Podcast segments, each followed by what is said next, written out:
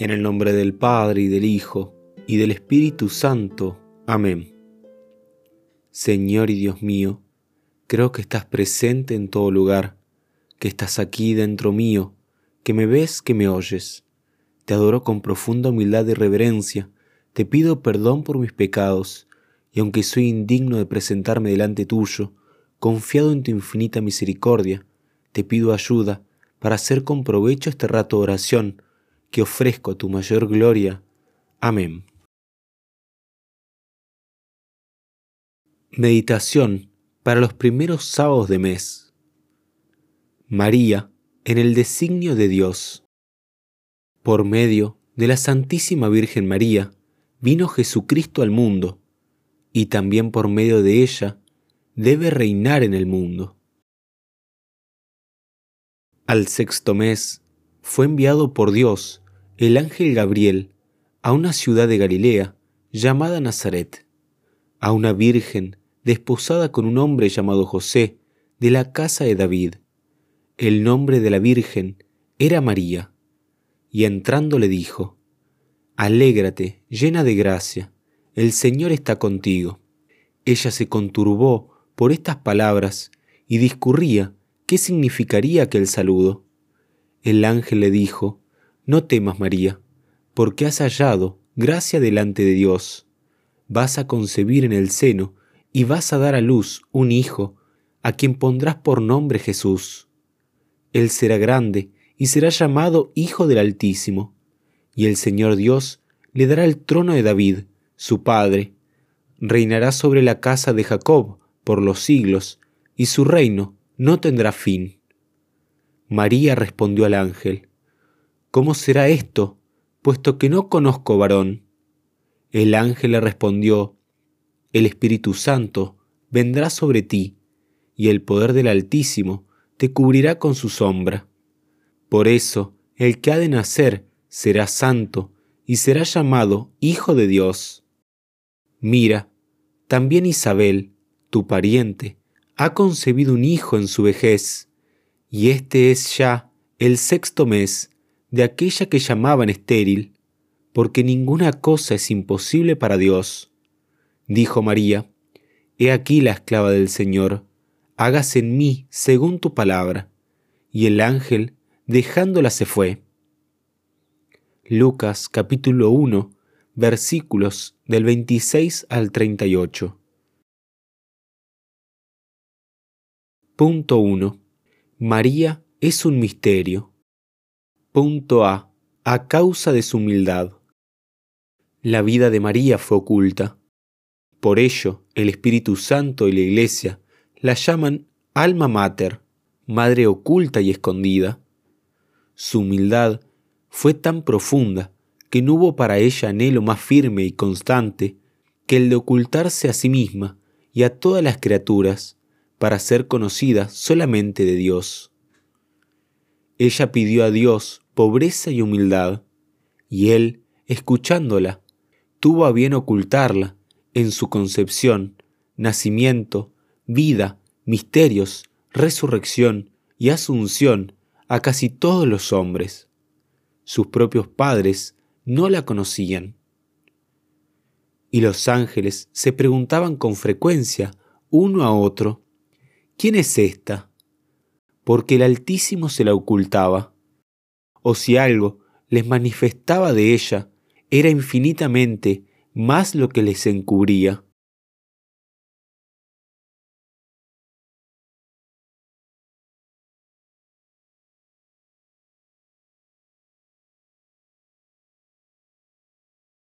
Punto B. Por disposición divina.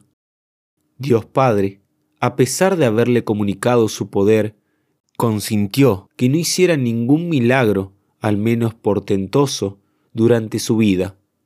Dios Hijo, a pesar de haberle comunicado su sabiduría, consintió que ella casi no hablara.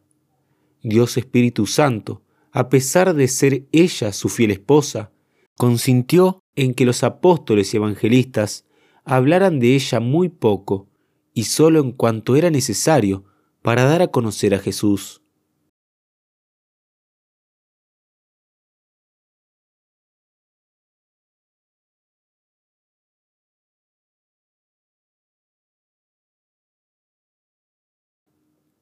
C. Por su grandeza excepcional. María es la excelente obra maestra del Altísimo, quien se ha revelado para sí el conocimiento y posesión de ella. María es la madre admirable del Hijo, quien tuvo a bien humillarla y ocultarla durante su vida, para fomentar su humildad, llamando a la mujer, como si se tratara de una extraña, aunque en su corazón la apreciaba y amaba más que a todos los ángeles y hombres.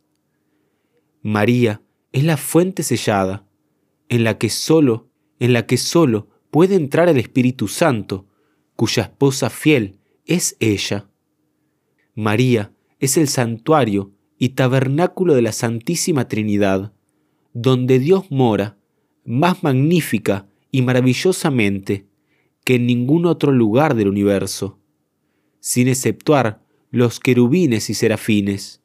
A ninguna criatura, por pura que sea, se le permite entrar allí sin privilegio especial.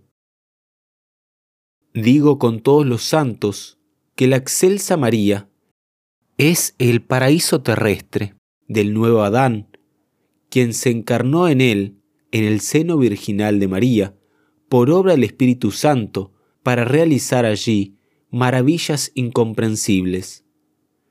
Ella es el sublime y divino mundo de Dios, lleno de bellezas y tesoros inefables. Es la magnificencia del Altísimo, quien ocultó allí, como en su seno, a su unigénito, y con él lo más excelente y precioso. Oh, qué portentos y misterios han ocultado Dios en esta admirable criatura, como ella misma se ve obligada a confesarlo. No obstante su profunda humildad, el poderoso ha hecho grandes obras por mí. Lucas capítulo 1 versículo 49. El mundo lo desconoce, porque es incapaz e indigno de conocerlo. Los santos han dicho cosas admirables de esta ciudad santa de Dios, y según ellos mismos testifican, nunca han estado tan elocuentes ni se han sentido tan felices como al hablar de ella. Todos a una proclaman que la altura de sus méritos, elevados por ella hasta el trono de la divinidad, es inaccesible. La anchura de su caridad, dilatada por ella más que en la tierra, es inconmensurable. La grandeza de su poder, que se extiende hasta sobre el mismo Dios, es incomprensible. Y en fin, que la profundidad de su humildad y de todas sus virtudes y gracias es un abismo insondable. Oh altura incomprensible, oh anchura inefable, oh grandeza sin medida, oh abismo impenetrable. Todos los días, del uno al otro confín de la tierra, en lo más alto del cielo y en lo más profundo de los abismos, todo pregona y exalta a la admirable María. Los nueve coros angélicos, los hombres de todo sexo, edad, condición, religión, buenos y malos, y hasta los mismos demonios, de grado o por fuerza, se ven obligados, por la evidencia de la verdad, a proclamarla bienaventurada. Todos los ángeles en el cielo, dice San Buenaventura, le repiten continuamente, Santa, Santa, Santa María, Virgen y Madre de Dios, y le ofrecen todos los días, millones y millones de veces, la salutación angélica, Dios te salve María, prosternándose ante ella y suplicándole que por favor los honre con alguno de sus mandatos. San Miguel llega a decir San Agustín, aun siendo el príncipe de toda la milicia celestial, es el más celoso en rendirle y hacer que otros le rindan toda clase de honores esperando siempre sus órdenes para volar en socorro de alguno de sus servidores. Toda la tierra está llena de su gloria, particularmente entre los cristianos, que han elegido por tutela y patrona de varias naciones, provincias, diócesis y ciudades. Cuántas catedrales consagradas a Dios bajo su advocación.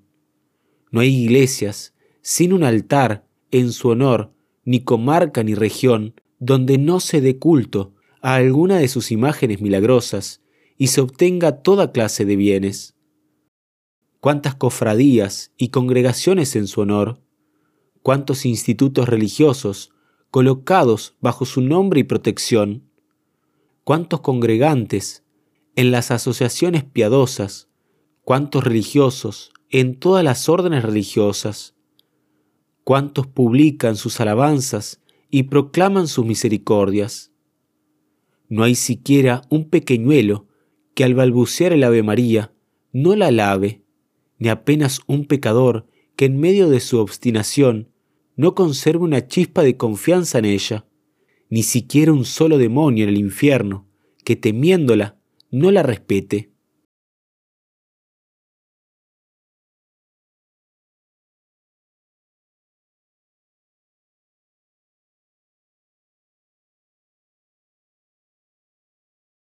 Punto 2. María no es suficientemente conocida. Es por tanto justo y necesario repetir con los santos, de María nunquam satis, nunca se alabará demasiado a María.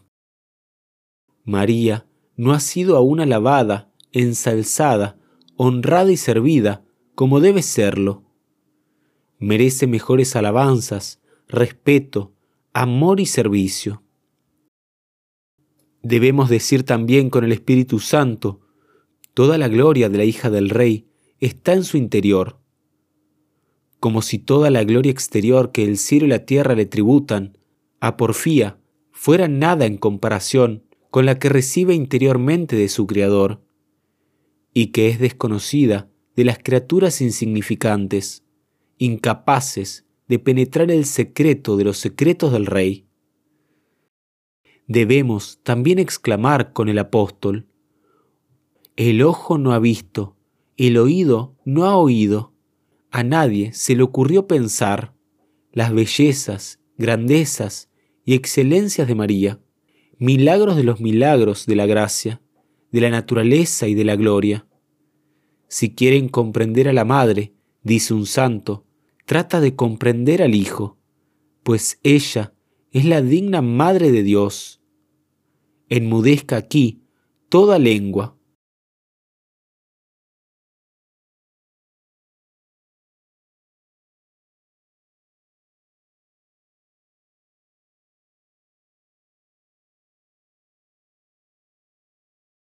Punto 3.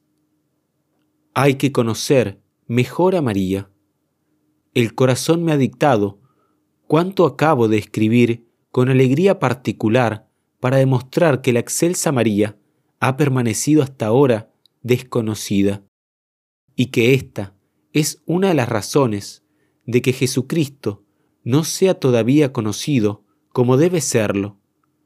De suerte que si el conocimiento y reinado de Jesucristo han de dilatarse en el mundo, como ciertamente sucederá, esto acontecerá como consecuencia necesaria del conocimiento y reinado de la Santísima Virgen, quien lo trajo al mundo la primera vez y lo hará resplandecer la segunda.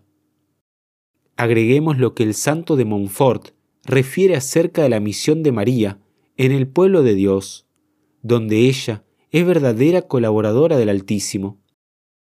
Dios Padre creó un depósito de todas las aguas y lo llamó mar, creó un depósito de todas las gracias y lo llamó María. El Dios omnipotente posee un tesoro y almacén riquísimo en el que ha encerrado lo más hermoso, refulgente, raro y precioso que tiene, incluido su propio Hijo. Este inmenso tesoro es María, a quien los santos llaman el tesoro del Señor de cuya plenitud se enriquece los hombres. Dios Hijo comunicó a su madre cuánto adquirió mediante su vida y muerte, sus méritos infinitos y virtudes admirables, y la constituyó tesorera de cuanto el Padre le dio en herencia. Por medio de ella aplica sus méritos a sus miembros, les comunica sus virtudes y le distribuye sus gracias. María constituye su canal misterioso, su acueducto, por el cual hace pasar suave y abundantemente sus misericordias. Dios Espíritu Santo comunicó sus dones a María, su fiel esposa, y la escogió por dispensadora de cuanto posee. Ella distribuye a quien quiere, cuanto quiere, como quiere y cuando quiere todos sus dones y gracias. Y no se concede a los hombres ningún don celestial que no pase por sus manos virginales, porque tal es la voluntad de Dios, que quiere que todo lo tengamos por María, porque así será enriquecida, ensalzada y honrada por el Altísimo, la que durante su vida se empobreció, humilló, ocultó hasta el profundo de la nada por su profunda humildad.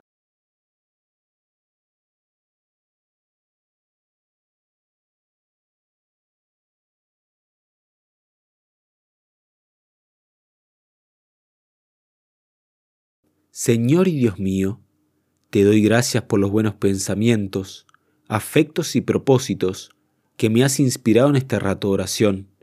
Te los ofrezco a tu mayor gloria y te pido gracia eficaz para ponerlos en práctica, que pueda cumplir en todas las cosas tu santa voluntad. Amén. Corazón doloroso e inmaculado de María, ruega por nosotros. Jesús, manso y humilde de corazón, haz mi corazón semejante al tuyo. En el nombre del Padre y del Hijo y del Espíritu Santo. Amén.